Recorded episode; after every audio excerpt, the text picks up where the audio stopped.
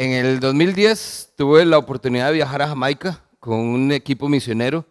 Eh, fue un viaje que realmente transformó mi vida y me hice misionero como por cinco o seis años. Seguí viajando y en todos estos viajes a los que fui, eh, casi siempre trabajábamos con un equipo de huérfanos, gente que está en una condición muy vulnerable y que realmente necesita mucha atención. Esas fotos son algunos de esos chicos que estaban ahí. Una de las cosas que realmente eh, cambia y transforma la perspectiva en que uno ve las cosas son este tipo de experiencias. Mientras tomaba algunas de esas fotos, estaba sentado, como indito, ¿verdad? Como dicen. Tenía la cámara y yo nada más estaba tomando, tomando, tomando, cuando de momento nada más siento que alguien se me sienta en los regazos. Y alguien comienza entonces a hacerme así en los pelitos de los brazos.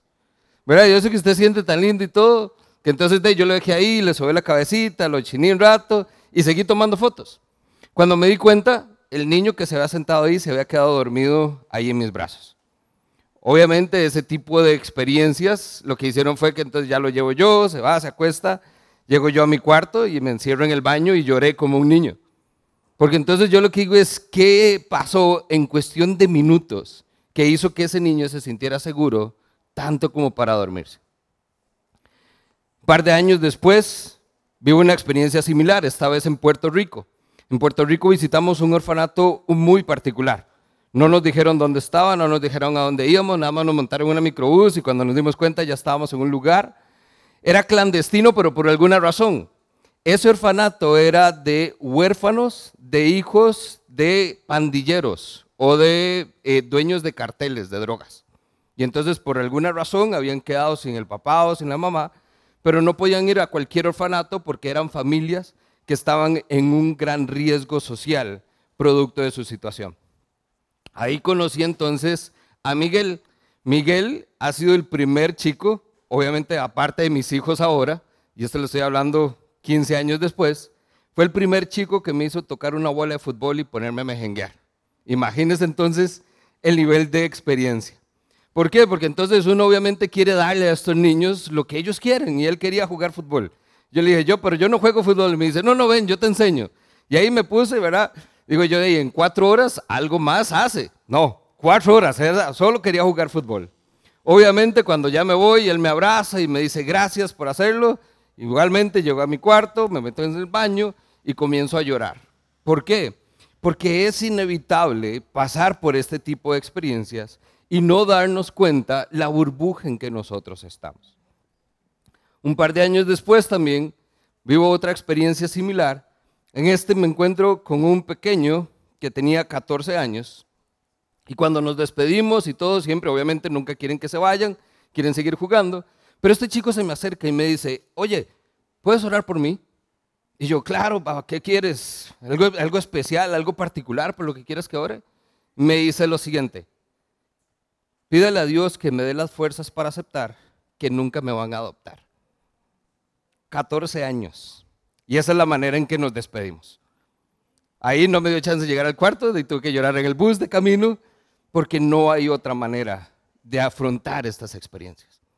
Esto realmente lo que nos hace darnos cuenta es la vulnerabilidad que hay en estos chicos.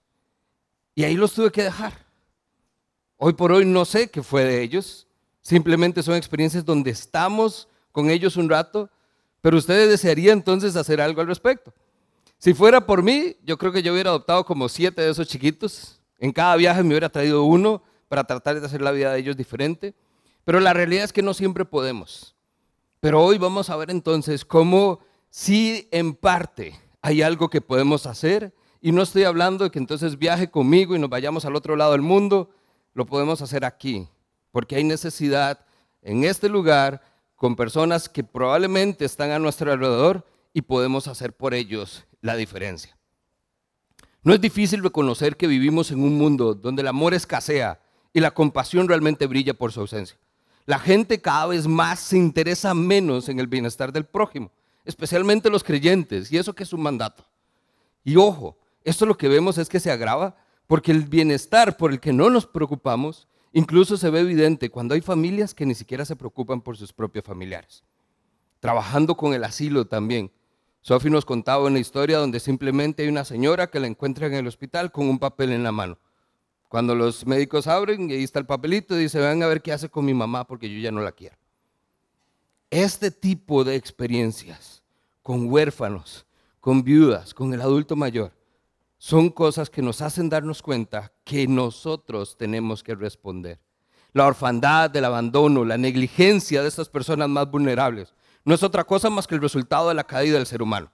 Pero también realmente lo que evidencia son nuestros corazones pecaminosos, que por estar haciendo lo que no deben, no están movidos a compasión para hacer lo que sí estamos llamados a hacer. Santiago 1.27 nos recuerda, hace, hace un poco hicimos toda una serie y pasamos por ese verso.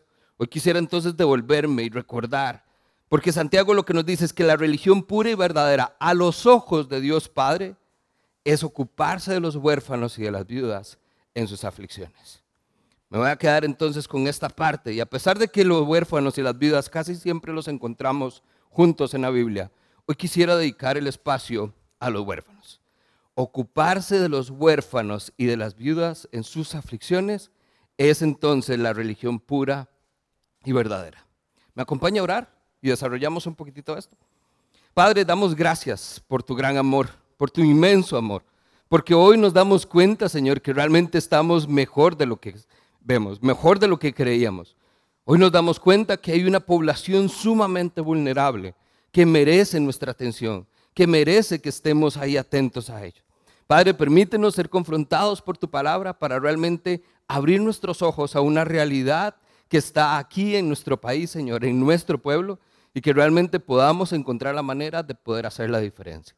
Pedimos esto en el nombre de Cristo Jesús. Y la iglesia dice, amén y amén. Eh, Gloria, usted me ayuda con las lucecitas, porfa. La palabra huérfanos en la Biblia, nosotros vamos a ver que son personas que no tienen padre. Esto obviamente es porque en una sociedad donde la unidad básica social era un clan donde una persona masculina, ya fuera entonces el papá, o en su defecto el hombre de mayor edad, un tío o un abuelo, eran los que entonces lideraban ese grupo. ¿Qué es lo que hacía? Que entonces proveía para ellos, velaba por ellos, los protegía, etcétera, etcétera. Entonces, huérfanos, ¿qué es? Una persona que carecía de esa protección y de alguien que entonces eh, los representara o velara por ellos. Hoy por hoy sigue siendo lo mismo. Conocemos huérfanos que entonces por alguna razón han perdido a su papá o a su mamá o han perdido a ambos pero también hay un fenómeno interesante. Hoy podemos hablar de niños huérfanos de padres vivos. Es decir, niños que aún teniendo sus papás son incapaces de proveer esa protección y esa representación para ellos. Y que entonces de alguna manera terminan en una institución y terminan entonces a la merced de este mundo, que aunque hay buenos esfuerzos, realmente no hacen la diferencia. Así que lo que quisiera plantearles hoy la primera pregunta que nos va a hacer reflexionar es si Santiago nos dice que la, religión pura y verdadera es ocuparse de los huérfanos, naturalmente entonces nos preguntamos, ¿por qué ocuparnos de los huérfanos? Tres razones. Número uno, la primera razón, y debería ser suficiente, es porque Dios se preocupa por ellos. Lo primero que usted y yo debemos entender, y lo hemos experimentado, es que Dios nos ama. Dios nos ama sin condición y nos amó tanto que entonces dio a su Hijo por la vida nuestra, para poder adoptarnos como hijos suyos y ser parte de la familia de Dios. Si Dios ama a los huérfanos, nosotros que amamos a Dios deberíamos amar las cosas que Él ama. Deberíamos ocuparnos por las cosas de las que Él se ocupa. Deberíamos hacer lo que Él hace. Es natural. Entonces deberíamos estarnos ocupando.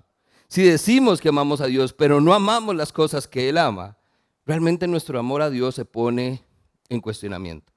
Y ahí es entonces donde primeramente nos hace reaccionar. La atención entonces a estas personas vulnerables, a los huérfanos particularmente, están desde las primeras instrucciones que Dios dio a su pueblo. Tanto le interesa a Dios y se preocupa por los huérfanos, que esto es lo que Dios le dice al pueblo israelita. Deuteronomio 24, versos 19 en adelante. Si al estar recogiendo la cosecha de su campo se olvidan ustedes de recoger un manojo de trigo, no regresen a buscarlo, déjenlo ahí para que lo recoja algún extranjero o algún huérfano o alguna viuda, a fin de que el Señor los bendiga a ustedes en todo lo que hagan. Es decir, si usted está cosechando y dejó una parte, dice, déjela ahí.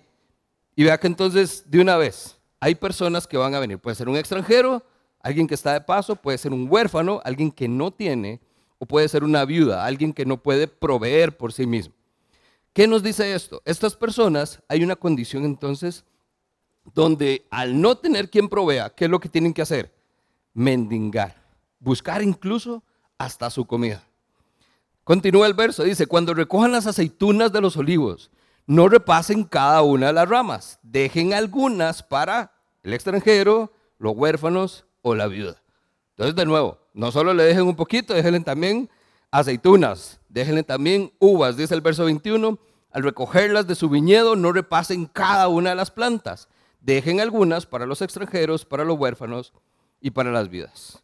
Dios se preocupa por ellos. Tanto que entonces dentro de las instrucciones que recibe su pueblo es que les presten atención. Número uno. Número dos, Dios no solo se preocupa, sino que específicamente nos manda a cuidar de los huérfanos. No, es solo si algo le queda, déjelo por ahí, alguien le va a ayudar. Da también una instrucción de cómo entonces cuidarlos. Dice, Éxodo 22, 22, no explotes a la viuda ni al huérfano. Vea la advertencia. Si los explotas de alguna manera y ellos claman a mí, ten por seguro que yo oiré su clamor. Mi enojo se encenderá contra ti y te mataré al filo de la espada. Y vean lo duro. Y entonces sus esposas serán las viudas y sus hijos serán los huérfanos. Vea entonces cómo debemos tratar a estas personas, con una advertencia de que si no los tratan como Dios pidió, dice Dios, los mataré al filo de espada. Esto es sumamente rudo para el pueblo. Y entonces usted lo ve que es algo que comienza a verse en el pueblo. Hay una práctica donde entonces hay que tener cuidado. Ya vimos que entonces hay una condición donde al no haber provisión tienen que mendigar. ¿Cuál es la otra condición que se ve? ¿Qué es lo que pasa cuando hay una población vulnerable? No basta quien entonces vea una oportunidad para aprovecharse de ellos, para hacer negocio, para lucrar, para aprovecharse de estas personas indefensas. Y entonces Dios ahí inmediatamente dice, ojo, ojo, que si usted los trata mal, los explota, yo voy a estar velando por ellos. Si ellos me claman, tenlo por seguro que yo voy a responder. Isaías 1.17 dice, aprendan a hacer el bien, busquen la justicia y ayuden a los oprimidos. Y esta es la palabrita que me encanta. Defiendan la causa de los huérfanos y luchen por los derechos de las viudas. Entonces no solo es cuidar, no solo es no explotar, es defender su causa. El tema es que esto no es un problema que se soluciona y ya. Eso es un tema que va a estarse dando y entonces, ¿qué es lo que tenemos que hacer? Defender esa causa, abogar por ellos, estar velando por ellos en todo momento. Un creyente no puede ver a un huérfano y simplemente desde lejos decirle que Dios te bendiga. No funciona de esa manera. Porque entonces lo que estamos viendo es que hay una responsabilidad en los creyentes de ser los canales de bendición para estas personas, de ser aquellos que entonces vamos a velar por estas personas, de las que los vamos a cuidar, de las que vamos a hacer que no sean explotados.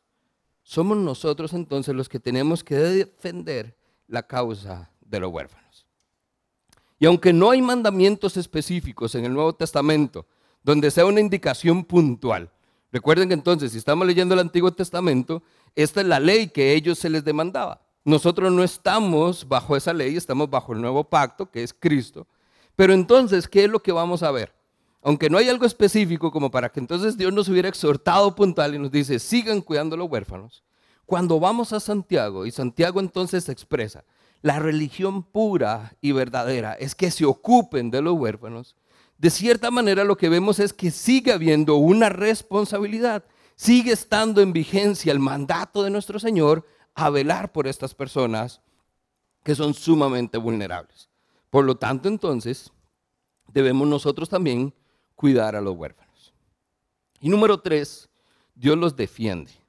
Y entonces, si usted y yo no hacemos nada, Dios lo va a hacer.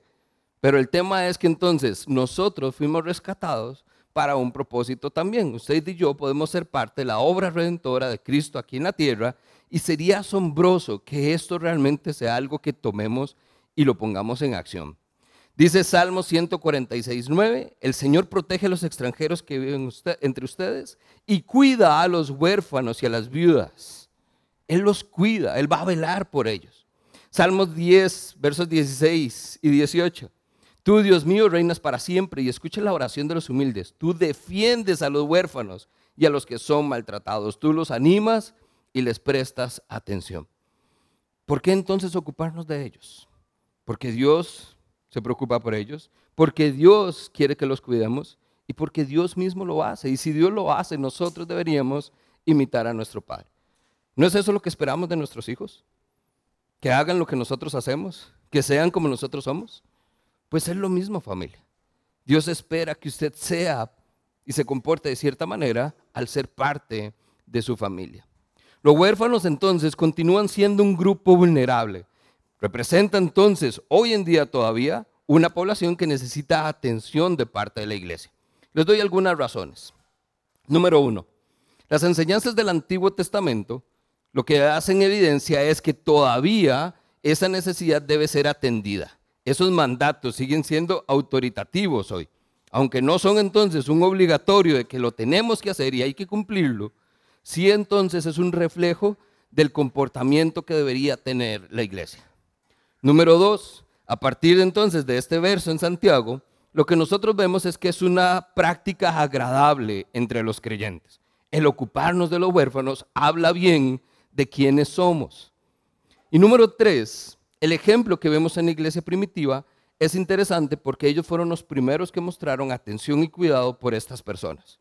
¿Por qué? Si usted se va al Antiguo Testamento y ve la historia, recuerden que entonces los niños eran posesiones, las viudas pasaban a no tener significancia. ¿Por qué? Porque si ya como mujer no tenía validez, ahora imagínense una mujer viuda, no era nadie. Y entonces esto en esa sociedad lo que vemos es que estas poblaciones vulnerables eran simplemente desechadas. Pero la iglesia primitiva son los primeros en que comienzan a responder en este sentido a velar por los huérfanos, a cuidar, a acogerlos entre sí. Y entonces, ¿qué es lo que vemos? Si eso es lo que hacía la iglesia primitiva, pues la pregunta es, ¿en qué momento lo dejamos de hacer? Porque entonces es natural que producto de la vida que tenemos, realmente vivamos velando por estas personas. Respondemos la pregunta, ¿por qué ocuparnos de los huérfanos? Porque Dios le importa. Y si es importante para Él, debe ser importante para nosotros. Segundo, la adopción nunca fue un plan B. Cuando nosotros vemos que la Biblia nos habla tanto acerca de los huérfanos y el cuidado, no es porque entonces este tema de la adopción fue un plan B. A la hora de pensar realmente cuál debería ser nuestra actitud ante los huérfanos, debemos recordar cuál es nuestra condición inicial. ¿Por qué? Porque su historia es mi historia. Es su historia también. Nosotros antes estábamos huérfanos. ¿Y qué hizo Dios? Nos amó, nos adoptó y nos hizo miembros de su familia. Por eso es que estamos hoy aquí. Entonces, ¿por qué deberíamos ocuparnos de ellos? Porque si usted se familiariza con esa historia y sabe lo bien que se siente hoy haber estado huérfano, pero tener ahora un padre que le ama incondicionalmente, que provee para usted, que le cuida, que le da una esperanza, que le da una vida diferente, pues no es eso lo que todo niño quiere. Exactamente lo mismo. Entonces no podemos ser ajenos a esto. Salmo 68, 5 dice, Dios que habita en su santo templo es padre de los huérfanos, padre de los huérfanos. Entonces, ¿qué es lo que vamos a ver acá? Dios es un padre amoroso, un padre. Y vea lo interesante todavía, si usted va a Santiago, Santiago dice lo siguiente, la religión pura y sin mancha delante de Dios, nuestro Padre. Santiago no necesitaba hacer esa extensión, pero está siendo puntual. ¿Por qué? Porque entonces el ocuparse de los huérfanos es con una actitud de Padre, no solamente porque es Dios, es que es un Dios que es un Padre y es un Padre amoroso. Eso es lo que nosotros estamos viendo acá. Efesios 1, 4, 5. Incluso antes de haber hecho el mundo, Dios nos amó y nos eligió en Cristo para que seamos santos e intachables a sus. Verso 5, ojo. Dios dedicó, perdón, decidió de antemano adoptarnos como miembros de su familia al acercarnos a sí mismo por medio de Cristo Jesús. No es plan B. Fuimos siempre su primera opción.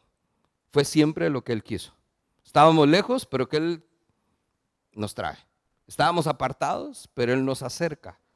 Estábamos sin amor, sin esperanza, sin salvación, y Él nos dice, aquí estoy yo. ¿Quién hace eso? Un verdadero padre. Y un padre que es amoroso.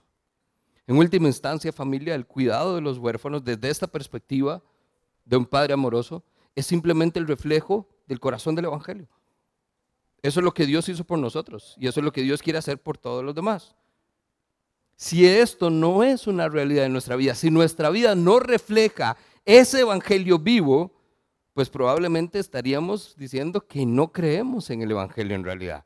Porque el Evangelio, cuando creemos en Él, es transformador y hace de nosotros una nueva criatura.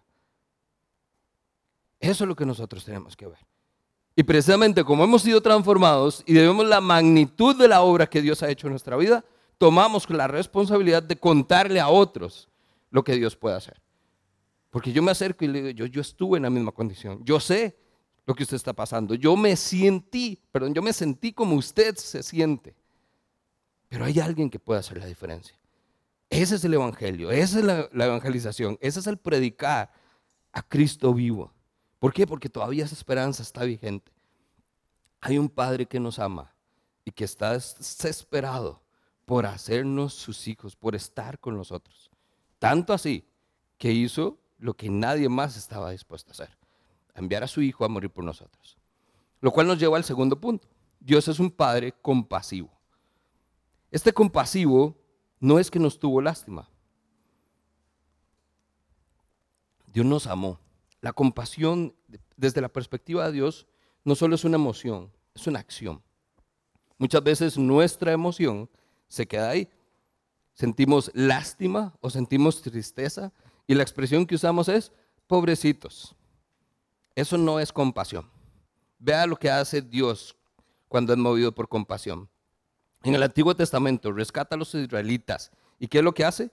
Les da entonces provisión, les da agua, les da alimento, les da un techo donde vivir. Número dos, Dios es movido a compasión cuando entonces envía a su Hijo a morir por nosotros. Eso es acción. No solo, ay, qué lástima, estos cositos no van a hacer nada. No, hizo algo. Acción. Dios, en la figura del Hijo, Jesús es movido a compasión cuando ve a la gente como oveja sin pastor y dice que tuvo compasión. Y entonces, ¿qué fue? Jesús los vio y dijo, ay, pobrecitos todos ellos. No, se acercó, los sanó, alivió su sufrimiento y les dio una nueva vida y una nueva esperanza. Eso es compasión en acción. Jesús es movido a compasión cuando entonces Él va a la cruz para morir por el castigo que usted y yo merecíamos. Eso es acción. ¿Se da cuenta entonces cómo hay una diferencia abismal entre lo que usted y yo sentimos cuando vemos este tipo de situaciones? Contrastado con lo que Dios hace. No solo siente, con lo que Dios hace cuando ve esas situaciones. Ahí es entonces donde nosotros nos damos cuenta que hay algo que tenemos que hacer. No podemos quedarnos así nomás. Lucas 6:36 nos lo pone muy puntual. Sean compasivos, así como su Padre es compasivo. ¿Algo más necesitamos? Está clarísimo. ¿Cómo tenemos que ser? Compasivos. ¿Cómo? ¿Cuál es el ejemplo? Como nuestro Dios es compasivo. Entonces ahí es donde usted y yo necesitamos volver a ver arriba y ver todo lo que nos falta por hacer. Porque entonces sí, no digo que no, hayan corazones muy movidos por las cosas que puedan estar pasando en este mundo. Pero no son muchos esos corazones que se transforman en manos que ayudan, en pies que se mueven y en bocas que van y alcanzan y testifican y traen esperanza y salvación ante esa situación. Eso es entonces el reto que nosotros tenemos hoy. Ir y hacer la diferencia mostrando compasión, así como Dios ha mostrado compasión. Entonces nos lleva al punto final, número tres. ¿Qué es lo que hay que hacer? Llevémoslo a la práctica. Ocuparnos de los huérfanos. Puntualmente, no hay otro quite. Es si Dios se preocupa, si Dios esto es lo que quiere, si eso no fue su plan B, su plan inicial, pues entonces hay que hacerlo. ¿Cómo lo hacemos? Número uno, necesitamos un modelo contracultural. Y me explico con esto. Hay muchos esfuerzos para hacer de esto algo mejor. Pero no todos esos esfuerzos realmente tienen en su interés al huérfano. Hay mucha gente que ve en esto un negocio, hay gente que ve en esto una oportunidad. Les doy un ejemplo. Eh, ¿Me ayudas, Leo? En Estados Unidos, el tiempo que viví allá, estuve trabajando con una iglesia donde tenían un programa que se llamaba Foster Care. Y esto es, entonces, simplemente es eh, casas adoptivas, personas o familias que entonces reciben a un niño o una niña en su hogar mientras se resuelve la situación. ¿Ok? ¿Qué es lo que pasa con estos programas? Que hay un subsidio. Entonces la gente recibe dinero para que pueda atender al niño porque sabemos que va a demandar un poco más de necesidad. Ahora, ¿qué es lo que pasa? Que muchos de esos subsidios no llegan al niño, sino que se los deja la familia. Y el niño entonces, a pesar de que debería tener una mejor condición, pues está sumamente complicado. ¿Por qué? Porque no está recibiendo la atención que merece. Yo les he comentado en otros casos donde me gustan mucho las series policíacas. En uno de esos capítulos, la policía está investigando eh, un episodio donde justamente involucra uno de estos programas. Entonces, ¿qué es lo que se dan cuenta? Que la persona, como el gobierno decide cortar el subsidio, la mamá simplemente, la mamá adoptiva, simplemente lo que dice es, como ya no me dan, yo no doy y encuentran entonces a los niños en la casa, en un apartamento, solos y sin comer, desnutridos, prácticamente al borde de la muerte. Ficticio. Es que eso es una serie. Dudo que esté muy lejos de la realidad. Ese tipo de cosas pueden pasar. No estoy diciendo la parte fatal, lo que quiero es ejemplificar el punto, que es que cuando hay dinero de por medio, la Biblia también nos advierte. ¿Qué es lo que pasa? El amor por el dinero es la raíz de muchos problemas. Entonces sabemos que hay gente que lo va a hacer, pero lo hace por amor. Lo hace porque de verdad su corazón es movido a compasión por una criatura. O lo hace simplemente porque es un buen negocio. Le echo más agua a la sopa, todos comemos y la platita la aprovecho para algo más. Suele pasar. Segundo ejemplo, puede que sea un medio para un fin. Este es Huxley. Huxley fue adoptado por una pareja de influencers. Influencers son estos famosos, eh, estas famosas eh, personas que lo que hacen es que comienzan a subir videos a YouTube y de alguna u otra manera se hacen famosos y entonces viven de esto. Esta familia que se llama The Staffers, lo que hacen es que entonces comienzan a subir videos de cómo viven, de lo que hacen y en ese momento deciden adoptar. Tienen tanto público que entonces vean lo que hacen. Comienzan a pedir plata, fondos para que entonces les ayuden a poder adoptar a Huxley. Y entonces resulta que hay toda una serie de capítulos donde es cuando visitan, cuando hacen las vueltas, cuando se dan cuenta que ocupan esto, que ocupan no sé cuánto dinero y entonces recaudan el dinero, van y lo hacen una realidad. Y adoptan a este chico que viene entonces de China. ¿Qué es lo que hace? Que entonces en determinado momento Huxley comienza ya no a aparecer en los capítulos. Deja de aparecer, deja de aparecer. Y cuando entonces se enfrentan a la realidad, se dan cuenta que Huxley tiene una deficiencia en su salud. Padece de autismo y entre otras cosas. Y entonces, ¿qué es lo que hizo la familia? Lo devolvió. Porque ya no nos sirve. Porque ya no hace que tengamos muchos likes. Porque ya es muy complicado. Porque ya el estilo de vida que llevamos no nos permite atender a un niño en esas condiciones. Obviamente a esta familia le pasó que entonces su canal se les vino abajo, todo el mundo comenzó a juzgarlo. ¿Y por qué? Por lo mismo que usted está pensando en este momento. Por el mismo juicio que usted está emitiendo en este momento. ¿Cómo alguien es capaz de hacer semejante cosa? Hay muy buenas intenciones, pero no todos los programas nos llevan a ver que realmente hay compasión y hay una decisión por velar genuinamente por estas personas el hombre ha sido siempre egoísta. Mientras haya algo para mí, yo estoy anuente. Cuando ya eso no es transaccional y cuando es mucho dar y no recibir, echamos para atrás. Sucede. Aquí nosotros también probablemente se conoce algunos casos, gente que decide adoptar, pero como no es entonces el niño bebé que todo el mundo quiere, como ya está mayorcito, como es hombre y yo quería una chiquita, nosotros somos egoístas. Hay gente que a la hora de adoptar eso es lo que busca. ¿Por qué? Porque tiene que ajustarse a mi estilo de vida, tiene que ajustarse a los proyectos que yo tengo, tiene que ser de la edad que yo quiero. No funciona así. No funciona así. Esto no es un escoger para mi beneficio. Es un darse a ojos cerrados, donde en la lotería simplemente vamos a tener siempre una bendición. Solo que no todos lo ven así.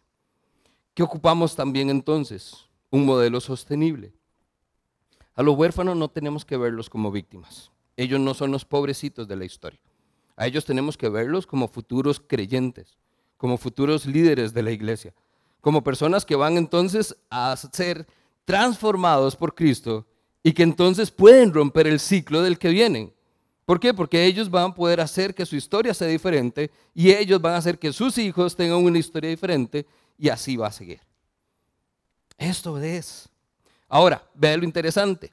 La pregunta que nos hacemos es entonces, ¿de qué nos sirve simplemente llevar una enseñanza a un eh, albergue o a un orfanato? ¿De qué nos sirve simplemente hacer una donación si eso no cambia su condición? No es de hacerlo una vez. Y por eso les digo, no tienen que viajar como lo hice yo, porque la necesidad no solo está afuera, la necesidad está acá. David Riaño escribe un artículo y dice lo siguiente. Lo leo textual porque me, fascina. Dice, podemos visitar una fundación donde hay niños vulnerables y predicar el Evangelio. Y eso está bien. Pero la pregunta que nos debemos hacer es, ¿qué es lo que queremos lograr? No basta que simplemente el niño diga, ya creo en el Evangelio. Y vea lo que dice. El discipulado requiere de una comunidad sólida, refiriéndose a la iglesia, que pueda abrazar a estas personas y asegurarse que crezcan como creyentes. No es solo entonces sembrar la semilla del Evangelio, es cultivarla, es abonarla, es lograr que estas personas crezcan siendo creyentes, sabiendo que hay una esperanza, siendo seguidores de Jesús. Y así entonces rompan con la etiqueta de los pobrecitos a los que todo el mundo quiere ayudar. ¿Se dan entonces cuenta de la diferencia que estamos haciendo? Estas personas no necesitan nada más una ayuda esporádica, necesitan una comunidad sólida que los respalde, que los guíe y que los acompañe. Lo cual me lleva al tercer punto. Tiene que ser un modelo práctico dentro de la iglesia. Y para darles entonces eh, un poquito de perspectiva en esto, he invitado entonces a Jonathan. Jonathan representa una organización que se llama Casa Viva. Es una organización que se dedica a trabajar con niños en una condición de vulnerabilidad. Y entonces Jonathan nos puede abrir un poquitito nuestra perspectiva en cuanto a esto. Jonathan, bienvenido. Muchas gracias. Buenos días. Eh, bueno, como bien lo decía, eh, mi nombre es Jonathan Chávez, soy trabajador social de profesión y eh, trabajo para esta alternativa de protección que se llama Casa Viva y ya casi les voy a explicar un poquito. Tal vez algunos ya hayan escuchado. estamos con tres sedes a nivel nacional, una en San José, una en San Carlos y gracias a Dios tenemos una sede aquí en Grecia también y que abarcamos toda la zona de Occidente. Entonces, bueno, la idea es poder hablar un poquito. Yo creo que esto es importante porque nos ayuda a pasar como de la teoría, o sea, lo que dice la palabra, leerlo a veces es muy sencillo, pero ahora, ok, ¿cómo se ejecuta todo esto? Yo creo que Dios nos ha dado la bendición de poder contar con un modelo como, como este para poder desarrollar a través de la sociedad algo que la iglesia puede hacer y con un respaldo súper especial. Porque lamentablemente en el tiempo o en la historia nos hemos dado cuenta que la iglesia no tiene realmente credibilidad ante el gobierno, ante muchas cosas. Pero yo creo que nos hemos ido ganando un espacio y se han dado cuenta que los cristianos tienen un peso fundamental en medio de todo esto y que la parte espiritual realmente transforma vidas. Y yo creo que eso es súper importante. Casa Viva es una ONG, una organización no gubernamental que trabajamos directamente en coordinación con el PANI para darle protección a todos los niños que están siendo retirados de sus hogares para que puedan ir a una familia y no tengan que ir a un albergue. ¿Cuántos han conocido la experiencia de algún albergue? ¿Alguien tiene como la, idea? Hay bastantes. En un albergue la atención es completamente, completamente grupal. No hay nada individual. Ahí no hay atención para este niño específicamente, sino que hay un grupo. Imagínense lo que es 20 niños o más llorando a la vez, todos con sus necesidades específicas y que no puedan ser atendidos porque hay una o dos días para que atender a toda la población. Ustedes han visto que hay en ocasiones niños que tienen la cabecita como plana porque tienen que pasar acostados muchísimas horas del día.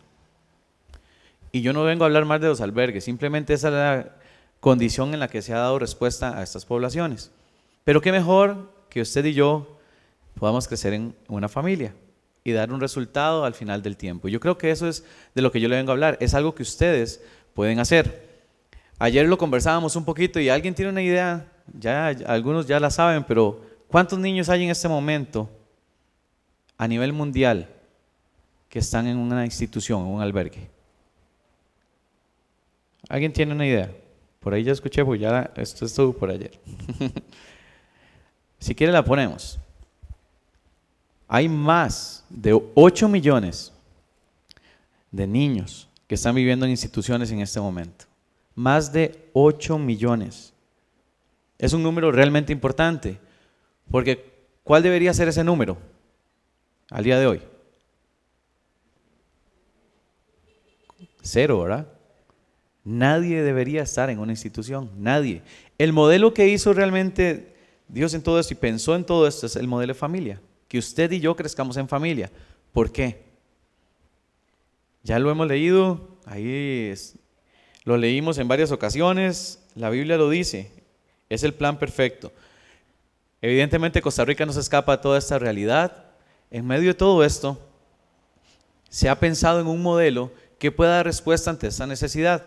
Porque hay muchísimas personas que en este momento no tienen esa condición de vivir en una familia. Entonces, realmente en medio de todo esto, que es lo que nosotros les decimos a ustedes, nace el acogimiento familiar. Casa Viva lo que desarrolla es acogimiento familiar. En palabras muy sencillas, muy, muy, muy sencillas, porque esto es muy amplio. Pero en palabras muy sencillas es una familia que abre la puerta de su casa, pero no solamente de su casa, sino también de su corazón para que a través de ustedes, como familia, reciban a este niño y pueda ser transformado su historia en un momento determinado. Eso es lo que ustedes hacen, abrir la puerta de su casa y de su corazón para recibirlo, decirle, aquí vas a estar por un tiempo, el tiempo que sea necesario, el que Dios te tenga aquí, y vamos a cuidarte y protegerte durante el tiempo que sea necesario para que después ya puedas continuar. Algo muy importante, es un proceso transitorio, no son procesos de adopción, o sea, es diferente la adopción que el acogimiento y en medio de todo esto lo que hacemos es transformar vidas. Le voy a contar una, historia y es la historia, hay una foto que está antes de esta, no, no, no carga ahí, ok, de la historia de Robertito. Robertito es un niño, y aquí en esta foto está tiempo después, pero le voy a contar un poquito la historia, que tiene una deficiencia renal muy importante. Llaman a Casa Viva porque necesitan una familia que le dé calidad de vida mientras fallece. Así de fácil. Nos dicen, pueden recibirlo para que le den calidad de vida, porque si va a un albergue, por las condiciones que tiene, posiblemente no pase la noche. Queremos darle uno o dos días y que él fallezca en una familia. Es una noticia realmente impactante porque nadie espera que lo llamen para decir este tipo de cosas sin tener la oportunidad muchas veces de que esas personas que deberían amarlo incondicionalmente no estén ahí. Hubo una familia que abrió la puerta de su corazón y de su casa para recibirlo a pesar de este panorama tan negativo. Y en medio de todo esto, tenía que ser dializado toda la noche. O sea, una transfusión constante de sangre. Medicamentos que ustedes no tienen una idea inyecciones a tan corta edad. Pero les cuento un poquito la historia, porque yo le dije, esta es una foto un poquito más avanzada. Para sorpresa de los médicos, que estaba descartado, para sorpresa de la sociedad, para sorpresa del PANI, pero para Dios no hay nada imposible. Empezó a transformar la vida de este niño y es un niño que ha transcurrido años en esa familia. Va al kinder, no le voy a decir que no tiene en algún momento sus crisis, pero puede ir y desarrollar su vida completamente normal. Y eso lo hace el amor de una familia y el cuidado de Dios con estos niños. Yo no voy a decir que usted y yo podemos salvarle la vida a alguien, si podemos transformar el tiempo que sea necesario en la vida de esa persona. Y eso es lo que venimos a decirle. Tenemos un ingreso el día miércoles, una niña de tres años, que se la encontró la policía caminando sola por la calle. Tres años. ¿Usted se imagina un hijo de cualquiera de ustedes, una sobrina? Tres años caminando sola por la calle, cruzando calles. Necesita de un adulto que sea en control y no lo tienen.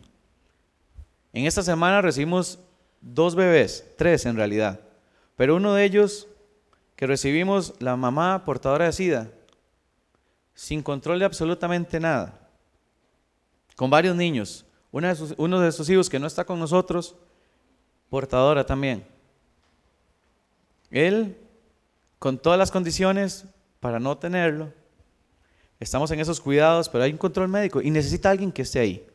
Y una familia dijo, aquí estamos, aquí estamos, no importa lo que se venga, aquí estamos nosotros para él. Y le están dando respuesta a este niño.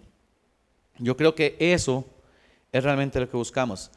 Hay más de 2.400, si quiere, más de 2.400 niños que están durmiendo en un albergue el día de hoy.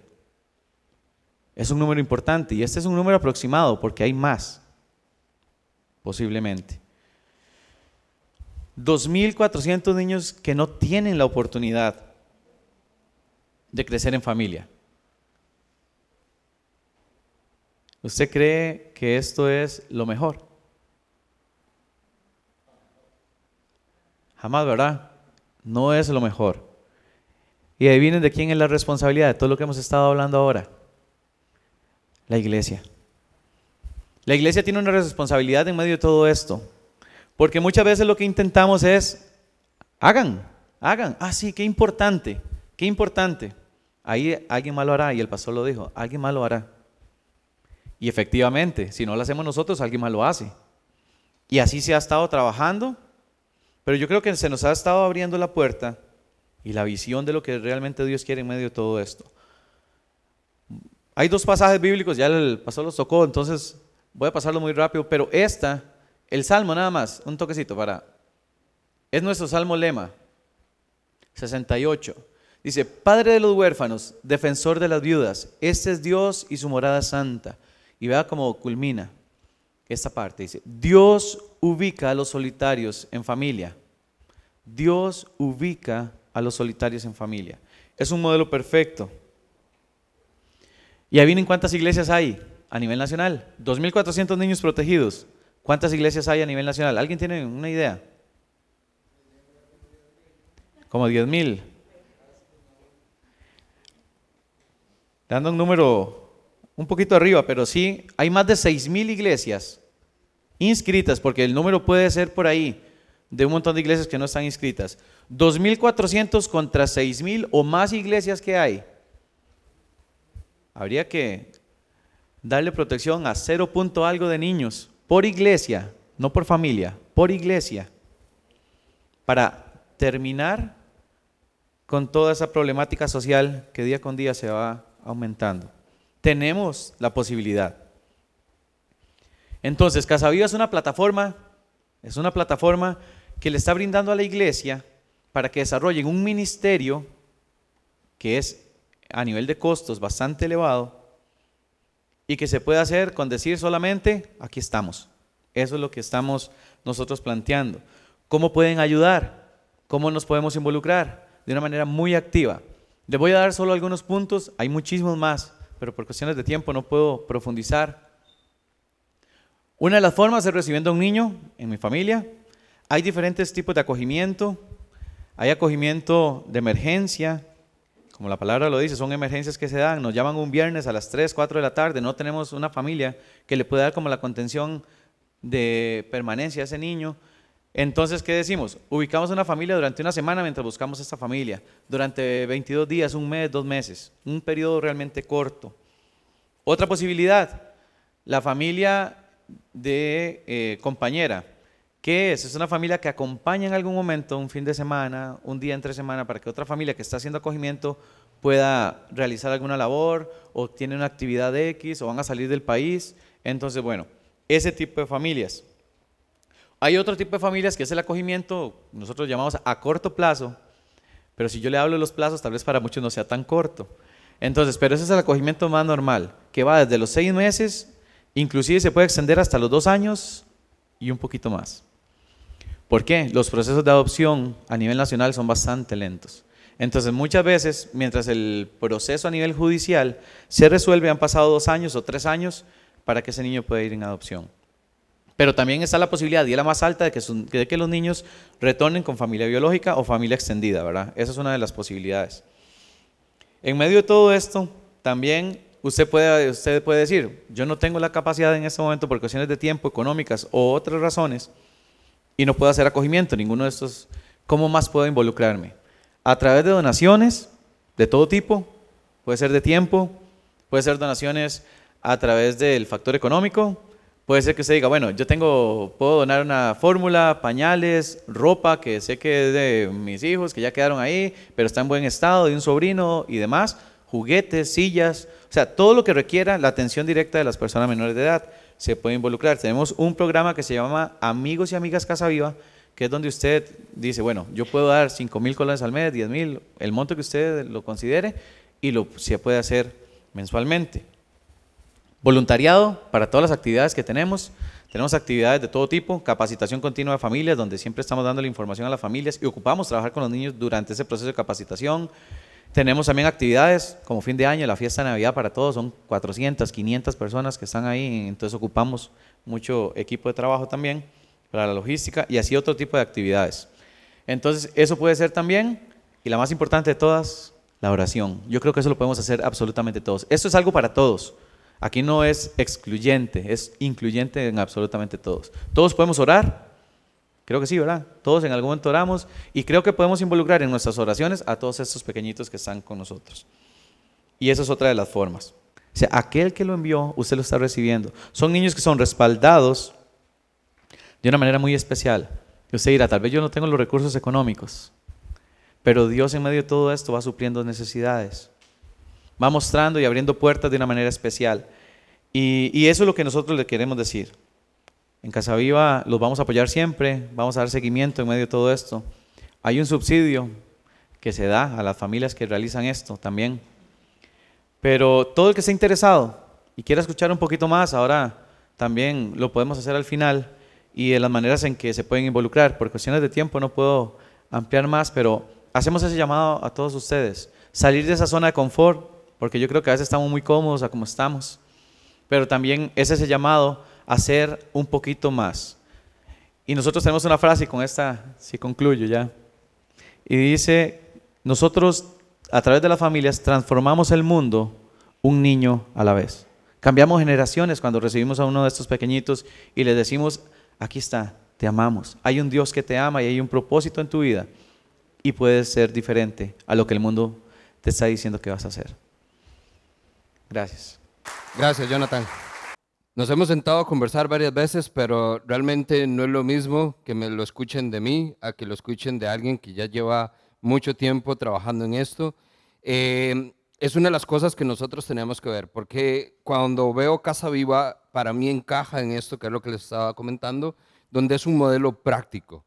¿Por qué? Porque no podemos entonces aquí venir y pretender inventar lo que ya está inventado. Al final de cuentas, así como lo estamos haciendo hoy por hoy con el hogar de ancianos, no estamos pretendiendo crear nosotros un hogar de ancianos. Si ya hay alguien que lo está haciendo, pues simplemente lo que estamos es dando manos, dando recursos. Y lo mismo queremos hacer con Casa Viva. Así que tres cosas es lo que podemos ver con esto. Un modelo práctico es lo que nos permite empezar entonces con algo pequeño. Obviamente el planteamiento es, recibamos a un niño. Traigamos a una persona que no tiene dónde estar y démosle un hogar temporal. Obviamente eso, y es lo que yo conversaba con mi esposa, imagínense lo que eso eh, implica. Lo que eso al final es, después de uno se encariña y entonces ya se lo quitan y entonces hay un proceso y ellos, ellos lo tienen, es un acompañamiento psicológico porque no es fácil. no es fácil recibirlo, no es fácil dejarlo ir. Y cuando vienen con alguna necesidad especial, todavía suma más complejo. Pero es posible hacerlo. Entonces, obviamente, esa es la meta ideal. Pero empecemos, devolvámonos un poquito, empecemos por lo básico. ¿Qué es lo que usted puede hacer? Ore. Ore por ellos, porque no necesariamente todo lo estamos haciendo. Y ya ahora usted que conoce su situación, entonces puede comenzar a orar por ellos. Ore por sus padres, para que encuentren el perdón por las causas que desconocemos y no somos quien para juzgar. Pero el abandono no es algo que encontramos en la Biblia y entonces, pues que puedan encontrar perdón, que puedan encontrar paz con Dios por las situaciones que los ha llevado a dejar sus niños. Ore por todos nosotros para que entonces podamos mostrar esa compasión que encontramos, que podamos ser compasivos, así como nuestro Dios es compasivo. Número dos, hable. Estas personas no solo no tienen hogar, sino que no tienen voz. No hay nadie, ellos no pueden hablar por sí mismos. Entonces, yo sé que aquí en Grecia no usamos el voz, pero esto es lo que yo quiero decirle. Voz poder, puede ser su voz. Puede ser alguien que hable de ellos, puede ser alguien que abogue por ellos, puede ser alguien que defienda la causa de los huérfanos. Y el hablar, el hacer sensibilización, el estar eh, exponiendo la situación, que así como lo estoy haciendo yo, y simplemente es, sí, no, no, no todos lo sabíamos, no, no es algo que escuchemos frecuentemente. Hable y sea la voz de estas personas. O número tres, entonces, apoye, involúcrese sea parte de lo que estamos entonces iniciando con este ministerio de Casa Viva. Ya otros lo están haciendo y lo que ocupan es entonces manos para poder ayudar, voluntarios, ahorita Jonathan no lo mencionó, pero hay una actividad que tienen pronto ahora en noviembre y requiere mucho voluntariado, entonces puede servir. Agarre un fin de semana y les echa el hombro y hace que esta actividad, que es para recaudar fondos, sea exitosa y se pueda lograr. O también vea que lo que estamos haciendo y se lo pongo de una manera muy práctica, para que así ya no haya quite. Usted dice, no tengo el tiempo, no puedo involucrarme, eh, noviembre está muy ocupado para mí. Bueno, así como estamos recaudando pañales para el adulto mayor, porque sabemos que es algo que ocupan siempre y ahí vamos a proveer, pues entonces la invitación es traiga una latita de leche, una fórmula. ¿Por qué? Porque eso va a ayudar. Es una latita menos que ellos tienen que hacer y aliviana su presupuesto y pueden dedicar recursos para otras necesidades que están. Una latita está al alcance de todos. Y si no lo tiene, porque la realidad es esa, puede que hasta una latita de leche usted diga es demasiado, pues entonces póngase de acuerdo. Vuelva a ver a la persona que va a la par y dígale, nos vamos a medias. Y traen una latita entre los dos. No importa. El punto es hacer llegar pañales, leche, juguetes, ropita, lo que sea que podamos participar para que entonces esa realidad en estos niños cambie. Aunque cada familia recibe un subsidio, nunca está de más. Y si usted ha tenido hijos y le pasa como a mí, usted se da cuenta que entonces a veces el par de zapatitos ya no está dando y no me da todavía para comprar. Necesito llegar a la quincena y pues si alguien más los trae, entonces ya no tengo que hacer para los zapatos y puedo traerle algo más. Siempre podemos hacer una diferencia. Nunca va a ser suficiente, porque la necesidad, lejos de bajar, puede crecer. Si queremos verlo entonces de una forma práctica, y bíblica. Acompáñame a Mateo 25, 40. Y esto es lo que yo creo tiene el Señor en nuestro corazón para llevarnos y atesorarlo el día de hoy. Yo el rey les diré, lo que ustedes hicieron para ayudar a una de las personas menos importantes de este mundo, a quienes yo considero como hermanos, es como si lo hubieran hecho por mí. Ese es el tema, familia. Estas son personas vulnerables, no son menos importantes, son muy importantes. Jesús fue enfático en cuanto a que debemos ser como niños para entrar al reino de los cielos. Él pidió que los niños lo dejaran, que llegaran a Él. La actitud, el ejemplo y su vulnerabilidad está en el corazón de un Padre que nos ama, porque así fue como Él nos vio. Pero no se quedó sin hacer nada. Mostró compasión e hizo la diferencia. Envió a su Hijo a morir por usted y por mí y hoy entonces somos adoptados en su familia y somos hechos hijos e hijas de Dios. Amén. Tres puntos entonces para terminar esta mañana. Uno, si hay alguien capaz de hacer que esto cambie, es la iglesia. No es una organización, no es una ONG, no es una fundación, no es el gobierno, claramente, no es la ONU, no es la UNICEF, es la iglesia. La iglesia, cuando hablamos de que es responsable, no es que lo causamos, aunque podemos ser parte del problema. Pero cuando decimos la responsabilidad es porque si hay alguien que tiene los recursos y la capacidad en manos y atención, es la iglesia. 2.400 niños están hoy en una institución, con más de 6.000 iglesias. Pues eso es lo que estamos abogando. Mi intención con esto es que entonces todos seamos sensibilizados, pero si de aquí sale una familia que decida ser familia de acogimiento, cumplimos la tarea. Porque entonces estamos haciendo nuestra porción. Serán entonces solo 5.999 iglesias las que no están haciendo su parte. Pero nosotros lo estamos haciendo. Y si no es una, pues ya tenemos una. Si usted conoce a Carlos y a Marielos, ellos están como familia acogimiento en Casa Viva. Aquí hemos visto a varios chicos, hemos orado por esos chicos, hemos orado porque hay chicos que han regresado a su familia original. Y entonces eso es lo que nos da testimonio de que esto funciona. No estamos simplemente haciendo alianza con una organización que no sabemos ni qué hace. Hace algo, lo hace bien y da resultados. Es por eso que entonces podemos involucrarnos y ayudar. Número dos, si hemos sido adoptados como parte de la familia de Dios, sabemos lo lindo que eso se siente, ¿cierto? Pues entonces eso es lo que tenemos que proveer. Esa es la esperanza, porque lo que usted hoy dice, gracias Dios, es otro que está diciendo, por favor Dios. Su clamor puede ser respondido y esa oración va a llegar de parte de Dios en una respuesta a través de usted o a través de mí. Empecemos entonces familia a mostrar compasión y no indiferencia. Y número tres, usted es la solución, involúcrese involúcrese de la manera en que pueda hacerlo. Si usted, y lo entiendo, créame que quiero ser enfático con esto, no todos podemos adoptar. Entonces no se sienta mal si usted no puede proveer la solución final que se está buscando. Pero puede involucrarse de muchas otras maneras. Y entre todos, pues hacemos una gran familia que lo hace y que cumple. No se sienta mal, pero siéntase mal si no está haciendo nada. Siéntase mal si vuelve a ver para otro lado. Siéntase mal si usted está escuchando y aún así dice, ay, qué lástima, que Dios los bendiga y ojalá que haya alguien que lo pueda hacer. Pero de lo contrario, todos podemos hacer algo, por lo menos en oración. Termino con esto, porque entonces, ¿qué es lo que hace la diferencia? ¿Qué es lo que hoy entonces cambia nuestra perspectiva? Que estamos escuchando historias. Jonathan nos habló de Robertito. Los médicos dijeron, ya no hay nada que hacer, la sociedad dijo, démosle calidad de muerte porque ya vida no va a tener pero Dios hizo la diferencia. Y así como Robertito, hay muchas otras historias. Y como nosotros nada más decimos, ah, sí, pobrecitos los chiquitos huérfanos, todos sabemos que hay huérfanos, pero no conocemos quiénes son, no conocemos sus historias, no conocemos qué es lo que están pasando. Y por eso es que la situación realmente como que nos entra por un lado, nos sale por el otro, nos hace sentir lástima, pero no compasión.